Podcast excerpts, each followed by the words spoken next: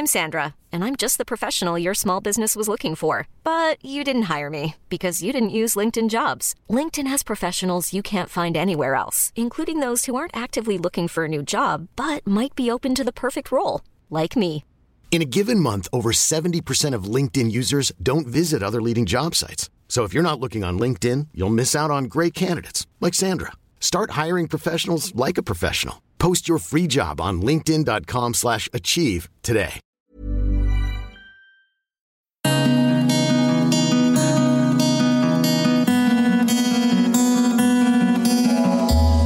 Ils nous emmènent dans leur nuit magnétique, chaotique, mélancolique. Ils éclairent leur nuit blanche, les bleus, les noirs, celles d'hier et d'aujourd'hui, toute leur nuit. Cette semaine, la rencontre d'après minuit s'invite chez l'écrivaine Marcela Yacoub. Née en Argentine, elle est directrice de recherche au CNRS, juriste, chroniqueuse à Libération, membre de l'équipe des grosses têtes sur RTL. Brillante, fougueuse, originale, elle défend l'idée d'une sexualité libre, débarrassée de tout moralisme. Tout un programme et une excellente raison pour une visite tardive à cette personnalité piquante.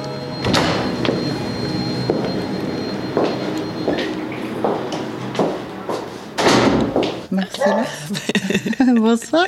Bonsoir. Il est minuit ponctuelle. Lola. C'est beau cet endroit. C'est un atelier en fait. Je crois que c'est des ateliers de 1900 par là. C'est très joli avec cet escalier. Merci et vous. euh, Merci. En fait, je vais me mettre à côté de vous.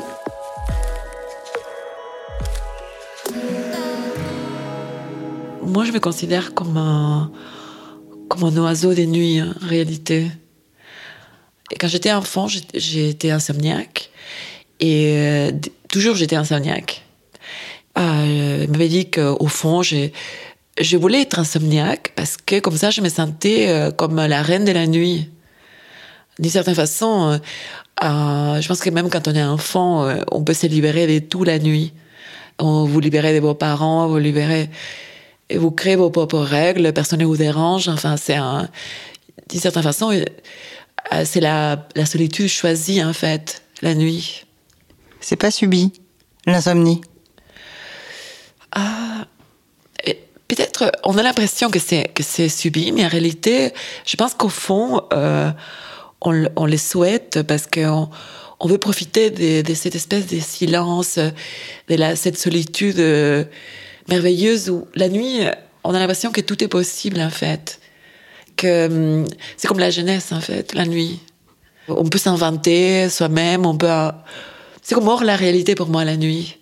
Et aussi, on se sent comme euh, quand vous êtes avec quelqu'un d'autre la nuit aussi, des amis ou des.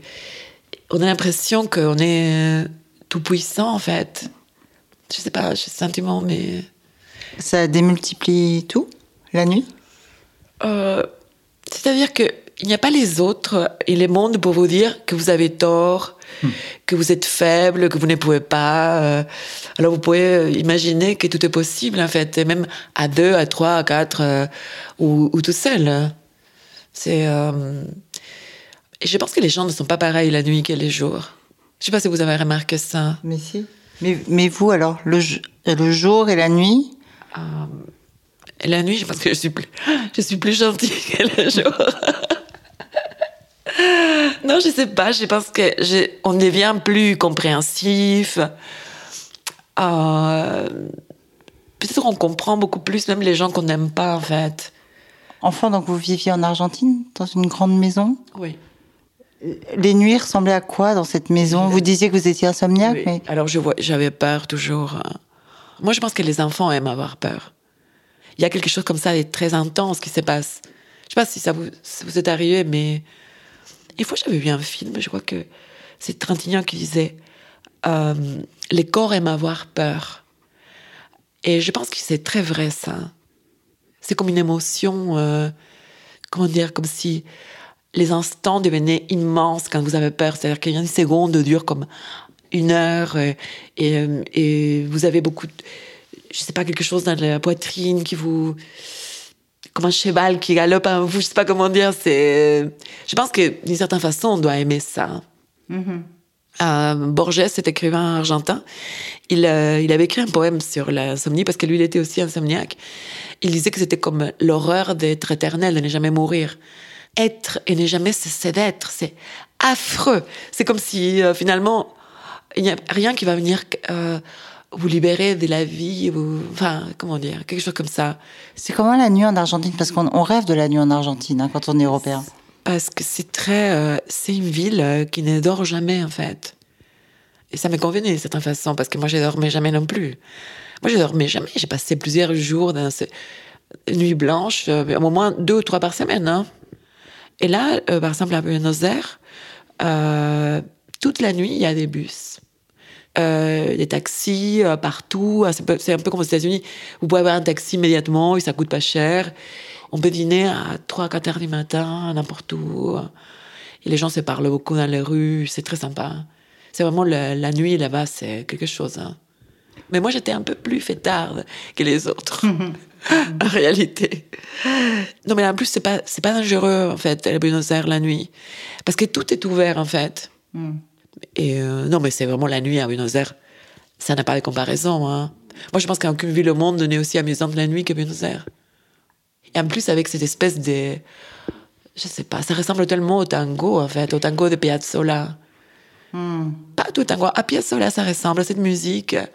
Je sais pas si vous connaissez la musique de Piazzolla. Non. Vous avez là? Ouais, je vous montre. Je peux fumer? Bien sûr, non, moi je fume comme un pompier. C'est pas celle-là. Mais on danse, on danse là-dessus ou pas du tout? Oui. Et ça, c'est le, c'est le son de la nuit à Buenos Aires. Pour, moi, pour moi, oui. Ouais. Et vous dansez le tango Sinon Non, je ne danse rien. J'ai j'ai toujours été mauvaise pour. euh, Si vous voulez, j'éteins. hein. Comme vous voulez. Vous me disiez que vous ne vouliez pas rentrer euh, en taxi Ouais. Parce que vous aviez été attaqué trois fois. Ouais. Ouais. C'est récent, qu'est-ce qui s'est passé? Non, il y a longtemps. Et une fois, euh, une fois, c'est passé au Panama. Et alors, c'est une histoire, mais vraiment affreuse. Mais j'étais toute jeune, je devais avoir 20 ans. Et j'avais un fiancé qui était beaucoup plus vieux que moi, qui va avoir 20 ans de plus que moi, je sais pas, quelque chose comme ça. Alors, la question, c'est qu'on était euh, ensemble au Panama. Et euh, c'est un pays très dangereux, même pendant la journée. C'est euh, vous perdez la vie en fait. Là, moi je savais pas que c'était comme ça. C'est lui qui connaissait. Et euh, d'un coup, bon, on était comme ça comme touristes. Et euh, j'avais le- dans mon sac le- nos deux passeports et la euh, carte de. Enfin, j'avais tout dans mon sac. Et on nous a attaqués avec un couteau comme ça pour me demander mon, le- pour que je lui donne. Et moi, je dis non, non, parce que sinon on ne pourra pas partir de Panama, parce qu'il y a les- un dictateur, il y a, enfin, des, des, des choses comme ça. Alors, c'est un truc irrationnel, que le type, il allait me- me- m'enfoncer le couteau dans les, dos. Et mon, mon- l'amoureux qui était avec moi est parti m'a laissé seule avec les deux voleurs. Il est parti en courant, il m'a laissé toute seule. Moi, je pense qu'après ça, je n'aurais jamais dû faire confiance à aucun homme de ma vie. Enfin, en plus, il avait l'air d'un homme tellement bien, en fait. Il, je sais pas comment dire, c'était féministe, allemand féministe, des gauches, enfin, tous les trucs, c'est ignoble ce qu'il a fait avec une. Et j'étais toute, en plus une toute jeune fille. Enfin, alors là, comme une sorte de miracle est arrivé, un policier euh, de Panama a vu, est apparu. Il les a, nous a vus. Il les a, le- les a menacés dans, dans son arme. Alors les types, ils ont parti en courant. Et moi, ils, m'avaient, ils avaient tiré, tiré de, de mon sac, alors ils m'avaient cassé deux doigts. Et, ouais. Et hum, alors le type, il a, avant de m'amener à la clinique, comme c'est la police, le policier de Panama, il a fallu que j'aille dire qu'il m'avait sauvé la vie, que je lui remercie. Et après, j'étais à la clinique et vous imaginez que cette histoire d'amour n'a plus continué avec les, les types étaient à l'hôtel quand je suis venue après le. Enfin, je pense qu'il doit, il doit se sentir très mal parce que ce sont des choses que les gens font sans y penser. Hein. Et après, en France, j'étais deux fois, j'étais attaquée. Une fois, c'était à Bordeaux.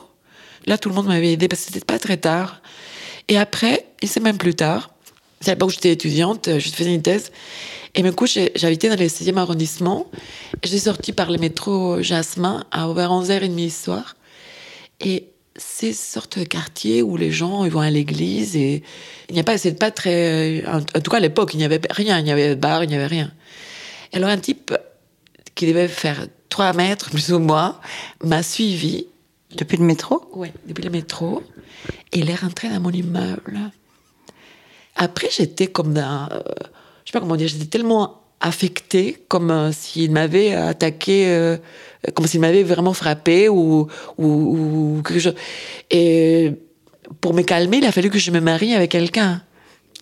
La première fois que je me suis mariée, c'était pour échapper à, la peur qui m'avait provoqué ces agressions, en fait. cette agression, surtout la dernière.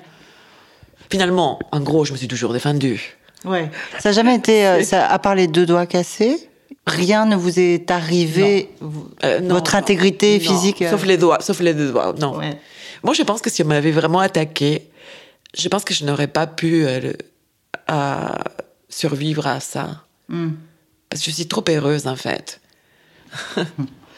Euh, quand vous êtes arrivée en France, vous vous souvenez de... Vous aviez 24 ans 24, 25 oui. oui. 24, je crois, je sais pas. Si je me rappelle de quoi? Bah des, nuits parisiennes. C'était quelles années? Euh, Juste au, moment de la chute du mur, du mur de Berlin. Peut-être deux semaines avant. Moi, je me rappelle que c'était que c'était le bicentenaire de la Révolution et la chute du mur. Incroyable. C'était comme un changement d'air. Et c'était un changement d'air dans l'histoire.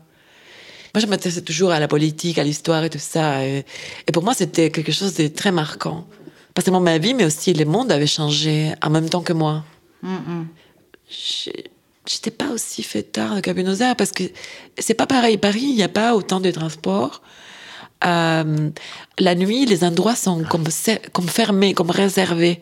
Parce que les bars, le café, les bars ferment vers minuit et demi ou par là. Et après, si on veut sortir, il y a comme des endroits, comme des bars, on ne voit pas de l'extérieur, qu'il faut connaître. Enfin, c'est pour euh, connaisseurs, en fait. Alors, des fois, je, je sortais comme ça, mais je, me sentais toujours un peu mal, un peu seule, un peu triste. C'est la nuit pour certains. Enfin, tout le monde dort et, tout est fermé. Et du coup, on n'a pas les mêmes sentiments de fête qu'à Buenos Aires la nuit. Alors, moi, j'ai jamais aimé sortir la nuit à Paris. Les transports en commun sont ferment tôt. Mmh. Du coup, je pense que d'une certaine façon, ces rythmes de la vie des transports obligent aux gens à avoir des vies beaucoup plus raisonnables qu'à Buenos Aires. Il y a moins de folie, en fait.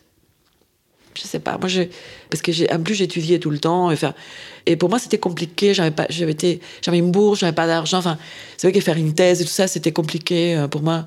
Et euh, je suis devenue beaucoup plus sage ici que je ne l'étais à Buenos Aires. Euh, je me demandais si en Argentine, on arrêtait les gens la nuit pendant la dictature. Ah non, bah, la nuit, les jours. Mais moi, c'est pas de ma génération qui a été. Oui.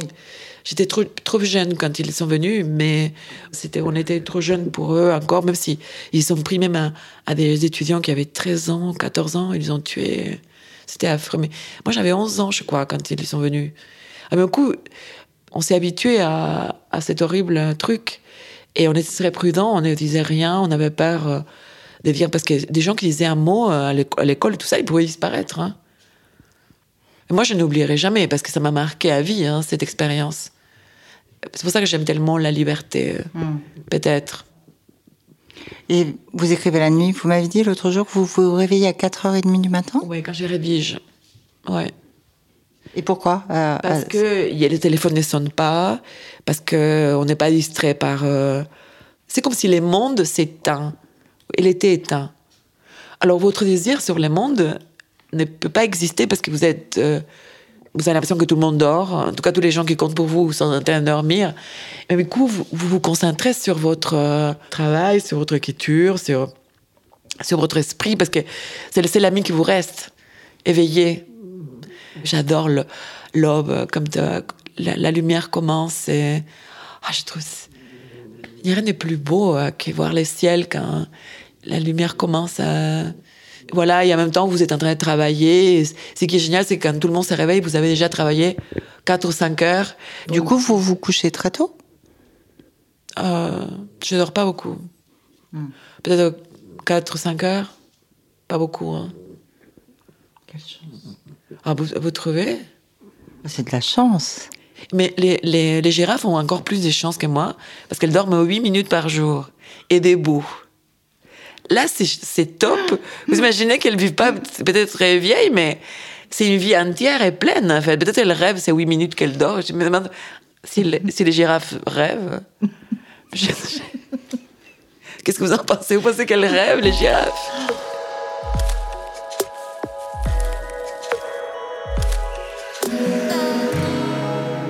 Nous, on passe un tiers de notre vie à dormir. Et en plus, le pire, c'est quand on ne se, se souvient pas de ses rêves. Là, c'est perdre son temps complètement. Ouais. C'est quand même une belle chose, mais on devrait pouvoir, comme, par exemple, pendant 8 minutes, comme les girafes, avoir un système. Et 8 minutes, on rêve, on rêve, et après, on est déjà réveillé. Vous les notez, vos rêves? Moi, j'ai abandonné complètement la psychanalyse depuis que j'ai commencé à écrire. Et Freud disait, la folie, c'est l'absence d'œuvre. Et je pense qu'il avait bien raison. Parce que après, quand on commence à, écrire euh, et à se rendre compte qu'on a en nous quelque chose, qu'on laisse sortir cette chose qui est en nous, dont on ne soupçonne pas l'existence, la présence, et aussi on laisse passer les pensées euh, qu'on n'ose pas avoir dans la tête, enfin, tout ça grâce à l'écriture. Après, les rêves deviennent moins importants. Euh, mais écrire, c'est comme un peu une activité onirique d'une certaine façon, parce que vous libérez des choses que vous ne libérez pas quand vous parlez ou c'est se connecter avec quelque chose qui n'est pas vous et qui est en vous en fait. Et c'est ça l'une des plus belles choses qu'on puisse faire dans la vie. Je pense que il n'y a rien de comparable à, ce- à, à ces plaisirs. Même l'amour, même, même, ouais, même le sexe même tout ça, moi je pense que rien n'est comparable. C'est la plus belle chose. C'est là où on, on- Je pense qu'un des problèmes que les gens ont dans la vie, c'est de se supporter, avoir à se supporter. Depuis qu'on est enfant jusqu'à la mort, on dit 24 heures sur 24 heures. Alors, même coup, toute cette activité qui vous, qui vous montre que, non, finalement, vous n'êtes pas vous, euh, cette conscience que vous avez de vous, c'est pas ça vous. Enfin, il y a quelque chose de beaucoup plus intéressant en vous que vos opinions, que, que, vos, euh, que vos peurs, que vos préjugés. Il y a quelque chose qui est en vous, qui pense en vous, et qui vous laissez partir, qui vous laisse sortir. Alors, du coup, vous avez l'impression que vous n'êtes plus vous-même, et en même temps, euh, vous vous libérez du poids d'être euh, d'être ce qu'on est, en fait. Parce que c'est- terrible d'être tout le temps soi-même. C'est quelque chose d'affreux, en fait. Il faut pouvoir s'échapper de ça. J'ai une question qui me vient là, c'est la séduction, parce que vous êtes une femme très séduisante et très euh, coquette. Et, et la nuit, c'est beaucoup le lieu de la séduction aussi. Pas forcément. J'ai jamais vu les choses comme ça. Non, non, non. Pour moi, c'est la nuit, c'était un lieu des euh, des pertes de conscience aussi, c'est-à-dire de devenir un peu fou, de dire des folies, de de boire. Moi, j'ai jamais de la drogue, tout ça, j'ai jamais euh, j'ai jamais aimé ça. Enfin, j'ai jamais euh, été euh, consommatrice. hein. Mais l'alcool non plus. Enfin, pas beaucoup. Mais moi, avec un verre de vin, je suis déjà dans une autre. euh, je très sensible. à- et, et j'aime bien comme les gens rient la nuit ou ça raconte des choses qui. Mais cette, cette folie, c'est pas forcément quelque chose qui a à voir avec la sexualité. C'est que j'ai toujours aimé dans la nuit et aussi la facilité avec laquelle on rencontre des gens, aussi bien des, des- peut-être des partenaires ou mais aussi des amis ou des. On est beaucoup plus ouvert et on, on rencontre euh, quand on est réveillé avec des gens pendant la nuit, tout ça. La dernière fois que ça vous est arrivé, c'était quand? Des bonnes rencontres de nuit? Ah, je suis tellement solitaire maintenant, mais Vous sortez plus? J'aime pas sortir la nuit. Je sors plus, en fait. Et je, je suis devenue une grande solitaire, en fait. Pourquoi? Il y a eu un moment. euh, Je pense que j'ai toujours aimé ça, mais que j'ai eu du mal à. En fait, je pense qu'on a du mal à, à assumer qu'on aime être seul. Je crois. Et moi, je suis fondamentalement. euh, Je refuse en général les sorties et, et les invitations et tout ça. En fait, je, je sors très peu. Vous préférez dormir seul ou à deux? Jamais j'ai pu dormir. Même que j'étais mariée deux fois, je devais toujours dormir seule parce que déjà je suis insomniaque, je ne supporte pas la présence de quelqu'un. J'allais toujours dormir euh, soit une autre chambre, soit dans les, au canapé ou quand j'étais mariée, parce que je pouvais pas supporter la présence. Pourquoi? Parce que j'arrivais pas à dormir du tout. J'ai l'impression que, je sais pas, le- et en plus c'est espérant que l'autre dorme et que vous ne dormez jamais. Vous voyez ce que je veux dire? C'est pas normal de dormir avec quelqu'un, je pense. C'est pas les lits, c'est fait pour une personne. Enfin, je, je sais pas, moi j'ai tout ça un peu barbare que les gens dorment ensemble. Enfin, c'est compliqué de quelque chose que vous vous impose. Des, les personnes s'endorment à certaines heures là où vous ne pouvez pas lire ou, ou faire autre chose parce qu'elle dort. Vous réveillez, enfin, euh, après elle vous réveille quand vous ne, euh, il s'endort et alors que vous êtes réveillé. Enfin, tout ça c'est des choses, des cauchemars. Je pense que les gens n'osent pas les dire. Mais Ouais, en fait, il y a une grande hypocrisie. ah oui, c'est comme la grossesse. Que les femmes, ah c'est magnifique et en fait c'est c'est dur. Enfin, moi j'ai des amis qui m'ont, moi j'ai jamais eu d'enfant, mais qui m'ont raconté aussi que c'était hyper dur, que c'était physiquement c'est très éprouvant et que c'est même assez affreux. pour certains. Et on, on essaie de cacher tout ça pour que les femmes fassent des enfants. Enfin, et avec les, les couples c'est la même chose. Hein. Personne ne vous dit comment c'est quelque chose vraiment qui marche pas. Quand... Moi j'aurais aimé que mes parents me le disent quand j'étais enfant. Jamais on me l'a dit. Vous, on vous l'a dit? Ah non, mais moi, j'ai vu que ça marchait pas. Ah. Vos parents étaient séparés? Non, ils auraient dû. Ah, les miens aussi. Les miens aussi, mais ils m'ont jamais raconté. La chose que ils ne disent pas que si vous êtes une femme et que si vous avez beaucoup d'ambition et tout ça, vous aurez beaucoup de mal à, à être bien en couple avec un homme. Jamais on vous l'a dit. On vous ment. Ça, c'est une saloperie. Il y a un point où, où le, où je ne laisse plus rentrer les mondes dans ma vie. Vous êtes une exception. Merci. La nuit en vous, la zone sombre, l'obscurité en vous, ça vous évoque quoi? Ah oui, ça m'évoque trop de choses. Qu'est-ce que j'ai que je suis trop, euh, trop émotive, en fait. Alors, du coup, là, ça m'arrive souvent d'être euh, dans les désespoirs. Je pense que le désespoir est partie des, des- émotions normales de la vie. Hein. C'est, euh, mais à la fois, je suis aussi très joyeuse. Enfin, alors, euh, ça compense. hein. Toutes les passions chez moi sont énormément fortes, en fait. La joie, la tristesse, la, sympathie, la colère, euh, le- très fort, très fort. Et après, euh, je me noie complètement dans tous mes états, enfin positifs et négatifs, en pensant que elles sont tellement entiers qu'il y a beaucoup de comme de- d'orage en moi en fait. C'est comme un temps très instable. La nuit, c'est souvent le moment où on, où on plonge plus que le jour, non? Ah, pas pour moi, non. Non, pour moi, la nuit, c'est, c'est toujours un endroit, un moment des, des trêves, de toute façon. C'est la trêve. La nuit, c'est la trêve. Il n'y a pas la guerre, la nuit. C'est toujours un refuge, la nuit, par rapport à ça. Moi, c'est pas les moments les plus malheureux. euh. Quand je suis malheureuse, c'est pas la nuit que je suis malheureuse. Il y a toujours quelque chose dans la nuit qui calme, qui vous calme, en fait.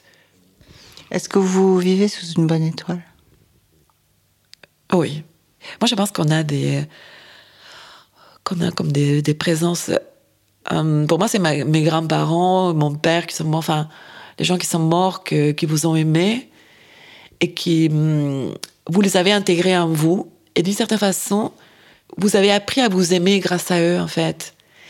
Vous devenez votre propre ange gardien à travers ces, personnes qui vous ont aimé, en fait, d'une manière très bienveillante même si si c'est pas la personne principale de votre vie. Moi, ma mère, par exemple, malheureusement, elle n'était pas très sympa. Mais j'ai eu ces gens-là qui, que j'ai en moi, et pour moi, c'est ça ma bonne étoile. C'est ça, une bonne étoile. Votre mère vous embrassait-elle avant d'aller dormir? Non. Elle aboyait, plutôt. Non, non, pas du tout. Non, pas, pas sympa, ma mère, non. Il y a quoi sur votre table de nuit?